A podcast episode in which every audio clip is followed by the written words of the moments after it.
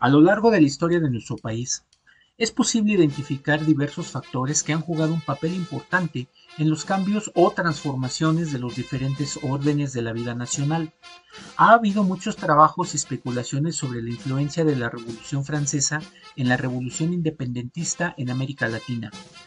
Cuando estalló la Revolución Francesa en julio de 1789, la América española colonial ya estaba en crisis.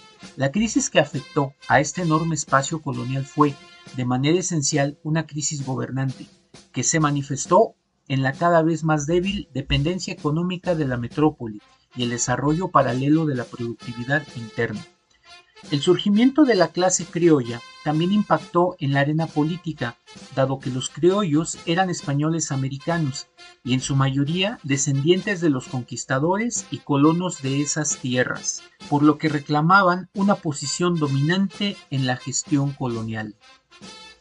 Además, la herramienta necesaria de la ilustración en América fue la prensa, lo que llevó a los intelectuales hispanoamericanos a incorporar el periodismo a sus industrias específicas, buscando difundir sus ideas en la sociedad. Así México es un país independiente desde 1821, aunque el movimiento para lograr ese objetivo se inició en 1810, por lo que ser independiente en nuestro país significa un país con su propio gobierno que no le rinde cuentas a otro, pero no es una independencia absoluta, es decir, no significa que un país sea totalmente inmune a las condiciones externas.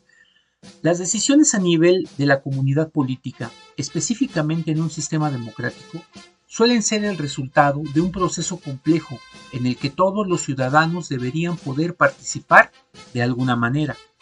De hecho, la independencia significa responsabilidad, no solo responsabilidad del gobernante, sino también responsabilidad de todos nosotros, los ciudadanos.